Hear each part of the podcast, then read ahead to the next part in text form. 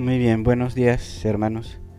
Hoy quiero que iniciemos un periodo de clases de discipulado, especialmente en el tema del evangelismo.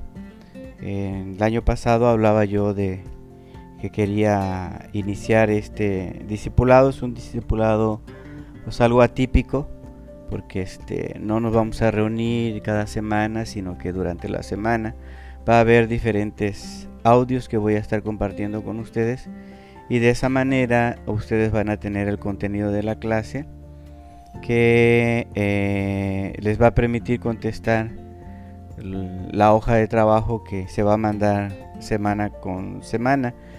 Ah, es un periodo más o menos como de dos meses que vamos a estar teniendo este discipulado y la intención es que una vez que ustedes aprendan, manejen este discipulado, puedan también ayudar a otros hermanos de la iglesia o hermanos de otras congregaciones a adquirir también el mismo, la misma visión, el mismo compromiso con respecto a nuestra labor en el área del discipulado y especialmente en el área del, evangelismo. Bien, este, nuestra primera lección tiene que ver con entender el método de nuestro Señor Jesucristo, cuál fue su plan para capacitar a otros hombres y, cómo lo estamos haciendo nosotros el, día de hoy. Eh, el Evangelio según San Juan, capítulo 14, versículo 6, dice, Jesús le dijo, yo soy el camino y la verdad y la vida, nadie viene al Padre sino por mí. Eh, lo primero que dice este versículo es yo soy el camino. Cada uno de nosotros hemos eh, escuchado en el pasado formas o métodos o cursos sobre el aspecto del discipulado, sobre el tema del evangelismo y a veces son algo confusos eh, los métodos que hemos escuchado eh, pareciera que tienen que ver con eventos que se hacen de vez en cuando. Y lo que logramos o lo que queremos lograr no siempre se, alcanza con muchos de estos métodos. Entonces, la idea de este discipulado es que nosotros entendamos cuál fue el método que el Señor Jesucristo usó en el tema del evangelismo, en el tema del alcance del mensaje a otros. En nuestro tiempo eh, tenemos problemas en los métodos de evangelización por dos cosas que son importantes. El primero es tiene que ver con el propósito y el otro tiene que ver con la pertinencia.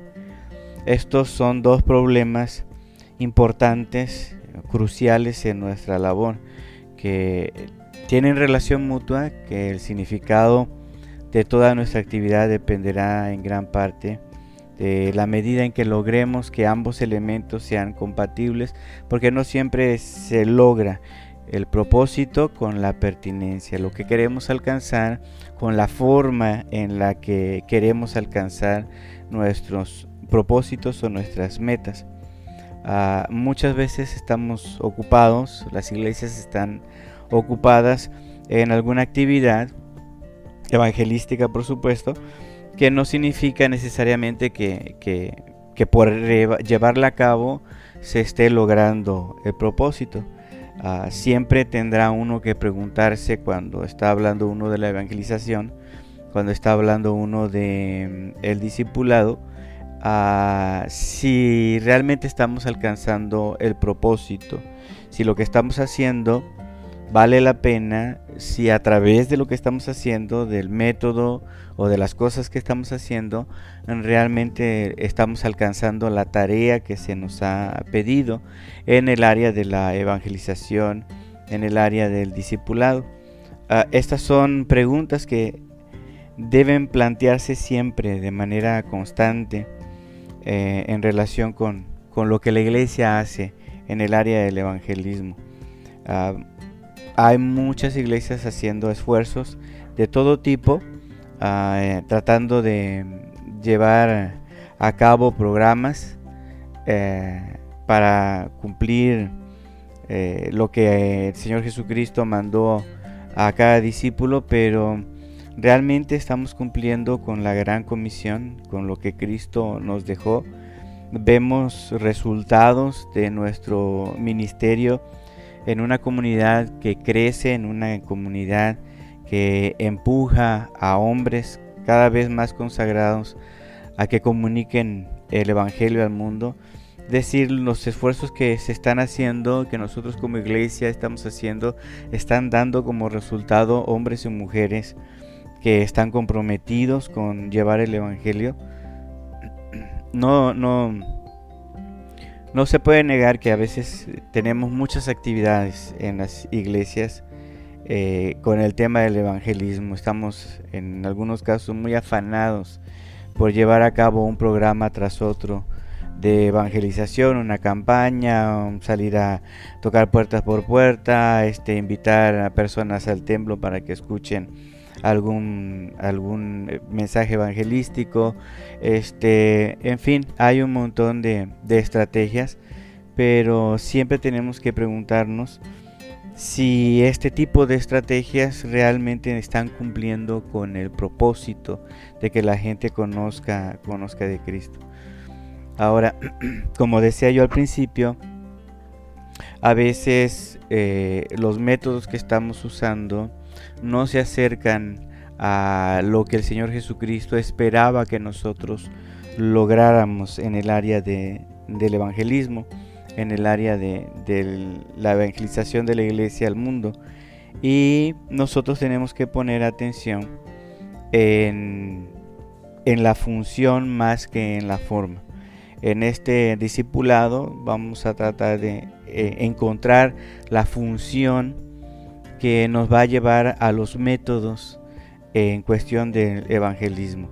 Si nosotros no encontramos una función que sea permanente, una función que sea una estrategia diaria de acción, pues no vamos a encontrar o alcanzar la meta a largo, a largo plazo en cuestión del evangelismo, porque si no vamos a estar viendo los eventos o los programas o los métodos como em, la meta en sí.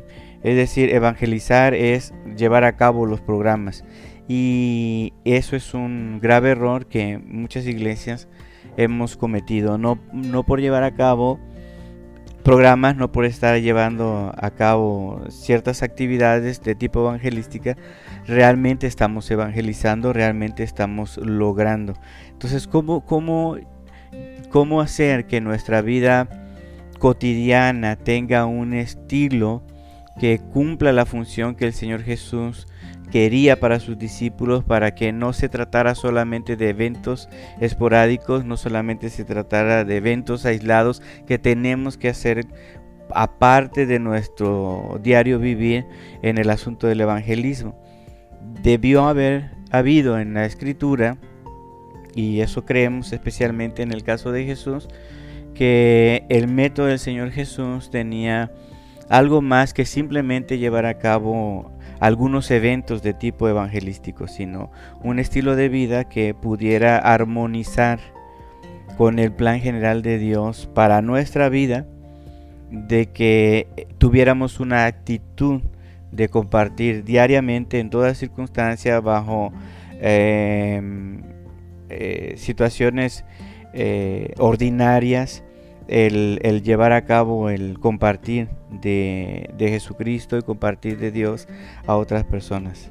Entonces, si nosotros entendemos el propósito, la función del evangelismo en nuestra vida, vamos a poder adquirir este estilo de vida más allá de los métodos. Así que cualquier procedimiento, cualquier técnica que se utilice para propagar el Evangelio Ah, tiene que estar enfilado a ese propósito de Dios para nosotros en nuestra vida.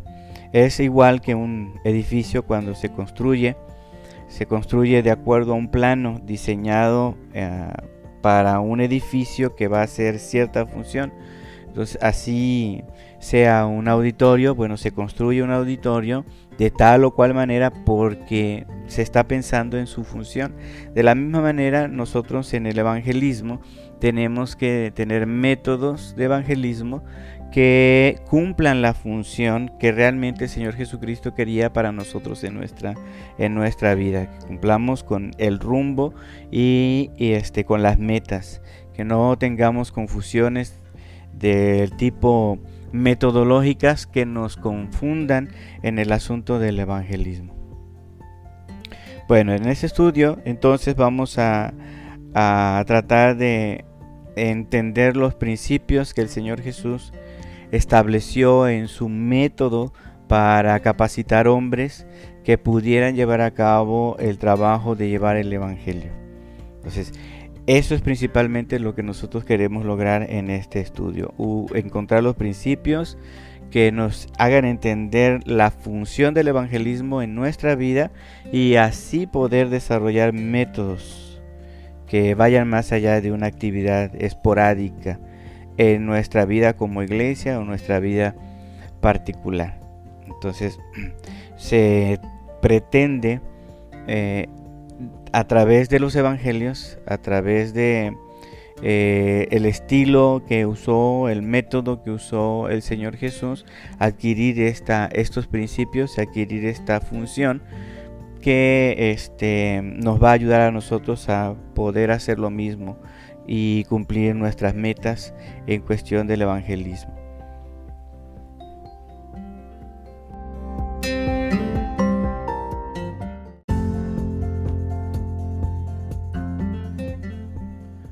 Hermanos. Esta mañana amanecí un poco agripado, así que quizá esa es la razón por la que van a escuchar mi voz un poco diferente. Pero bueno, vamos a continuar con nuestro estudio de la lección número 1. Y recordando un poco, decíamos que más que métodos de evangelismo en este curso de o en este tiempo de discipulado que vamos a a tener, debemos buscar principios que nos ayuden a cumplir con ese plan que Dios tiene para nuestra vida en el área del evangelismo.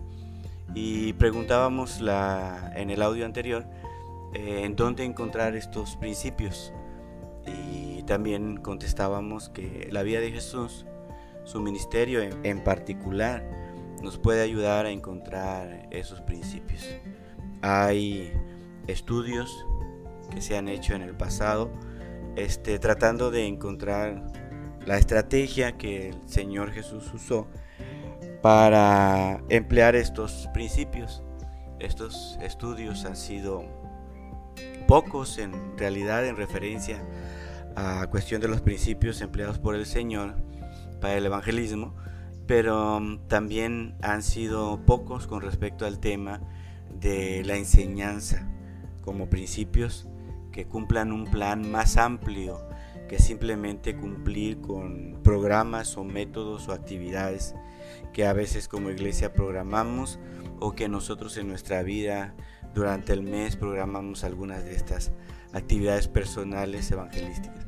Entonces, más que cumplir con, con ciertos eventos de tipo evangelístico, queremos encontrar una estrategia en donde podamos encontrar estos, aplicar más bien estos principios que la vida del Señor Jesús mostró durante su ministerio.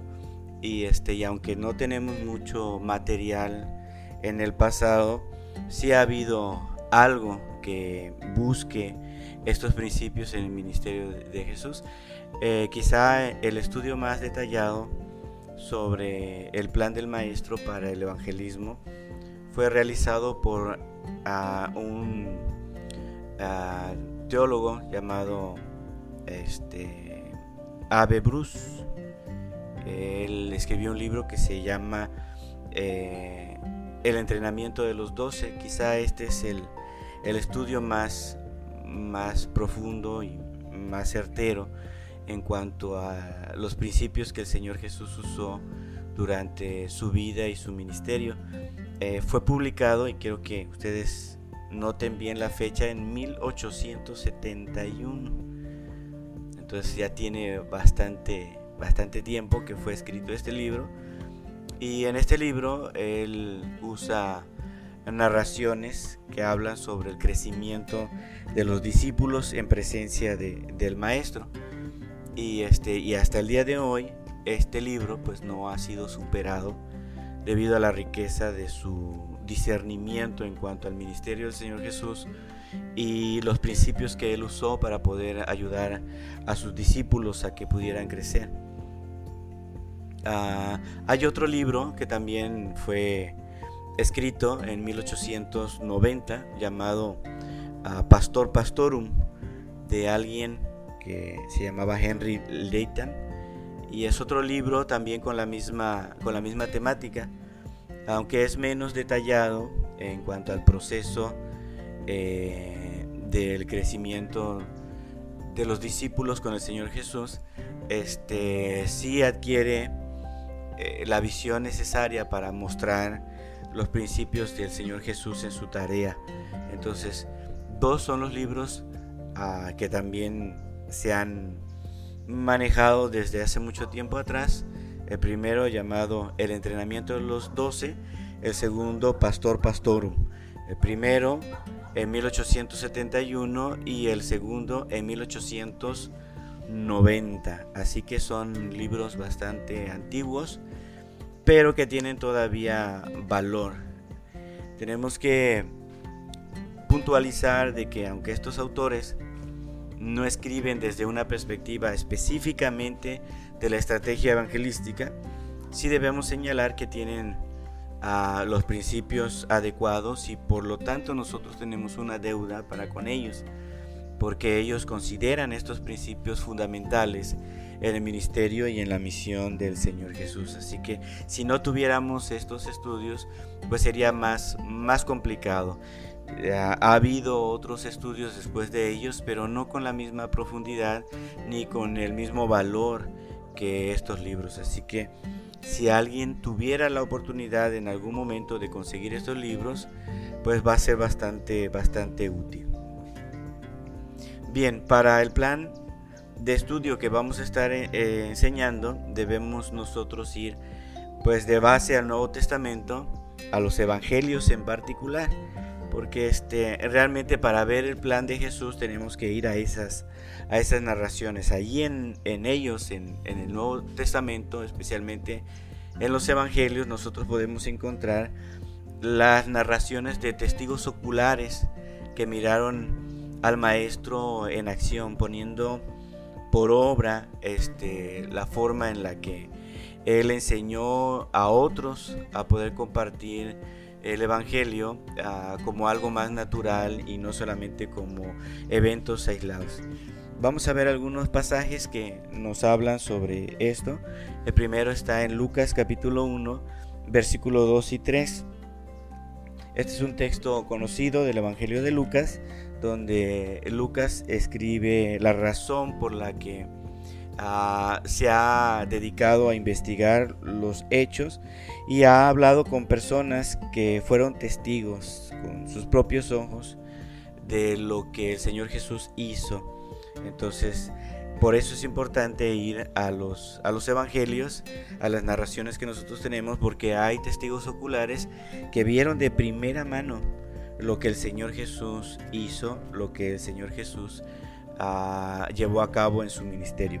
Otro pasaje que necesitamos revisar es el Evangelio según San Juan, capítulo 20.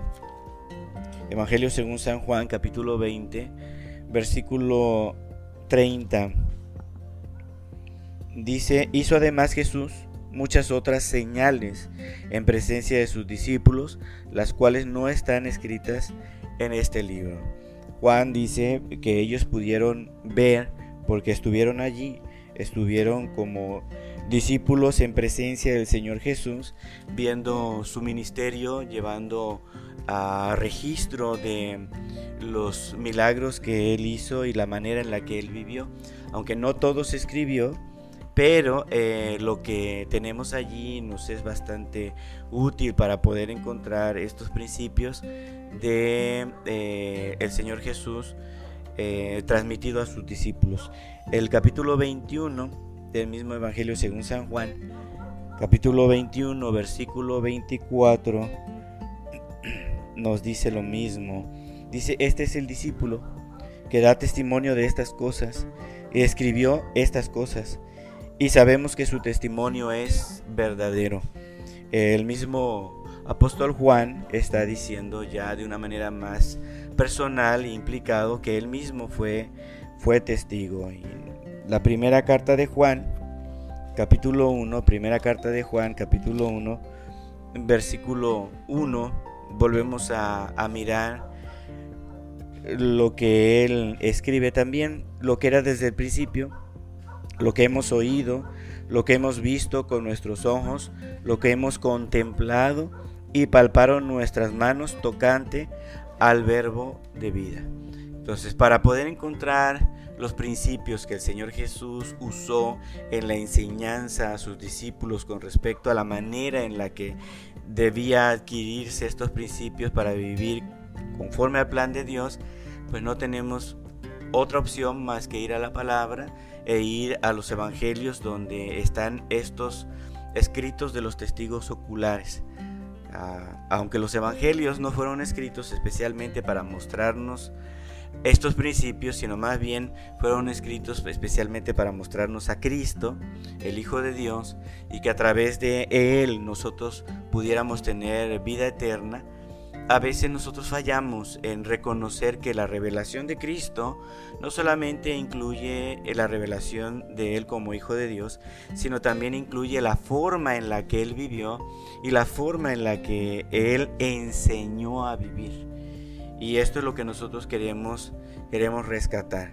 Este, no solamente la parte de la revelación de Jesucristo como Hijo de Dios en el cual nosotros podemos tener vida eterna, sino también rescatar los principios que Él mostró para enseñar a otros a vivir conforme a la voluntad de Dios y así también nosotros a aprender a vivir con estos principios y adquirir un estilo de vida que eh, sea más allá de simplemente los métodos que nos llevan a eventos ocasionales. Entonces, partiendo de esto, el plan de estudio será seguir la huella de los pasos del Señor Jesús según es presentado en los Evangelios.